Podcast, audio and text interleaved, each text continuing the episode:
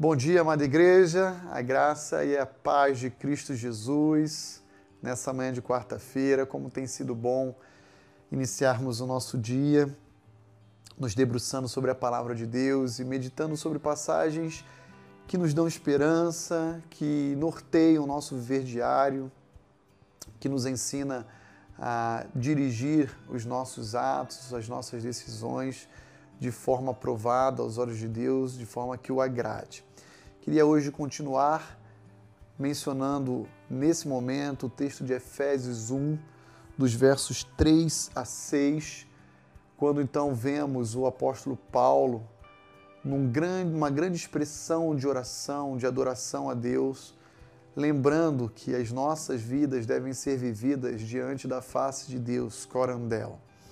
Ele diz: Bendito o Deus e Pai do nosso Senhor Jesus Cristo que nos tem abençoado com toda sorte de bênção espiritual nas regiões celestiais em Cristo.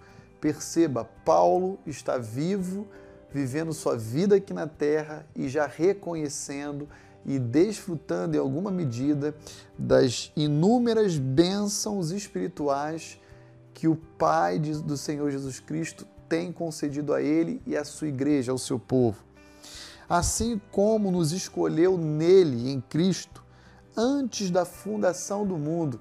Você consegue parar e imaginar que você já estava com o nome escrito no livro da vida antes mesmo do mundo ser criado? É uma coisa incrível, formidável, que dá um nó na nossa cabeça. Mas o versículo 4 diz que o Pai nos escolheu em Cristo, nele, antes da fundação do mundo, com o objetivo claro e definido de sermos santos e irrepreensíveis perante Ele, ou seja, que a gente possa viver a nossa vida corandel diante da face de Deus de forma santa, irrepreensível, reta. E em amor também o Pai nos predestinou para Ele, para adoção de filhos por meio de Jesus Cristo, segundo o beneplácito da Sua vontade o Pai então nos predestinou, nos destinou, nos escolheu previamente para então sermos adotados pelo Pai como filho através da obra de Cristo Jesus. E eu concluo a leitura no versículo 6 dizendo: tudo isso com vistas ao louvor da glória da sua graça que ele nos concedeu gratuitamente no amado.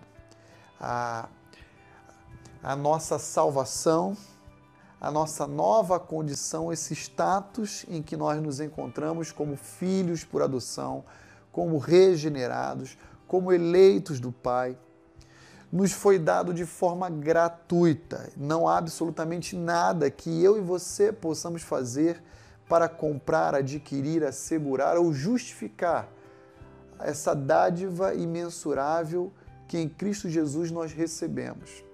Mas tudo isso foi feito ou dado a nós com um objetivo claro e definido para o louvor da glória da sua graça.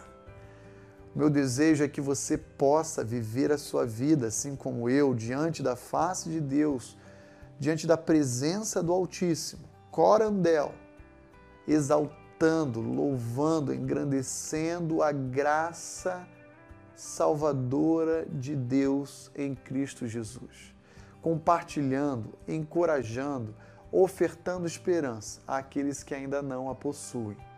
Essa é uma, uma expressão de um cântico que Paulo utiliza e ela vai até, na verdade, o versículo 14, praticamente. É uma expressão de um cântico bem extenso.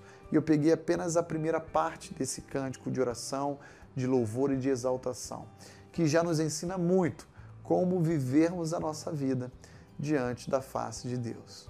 Será que a decisão que você vai tomar hoje, seja ela de qualquer natureza, profissional, familiar, pessoal, será que essa decisão agrada a Deus? Tome as decisões que agradam a Deus. Sabe por quê?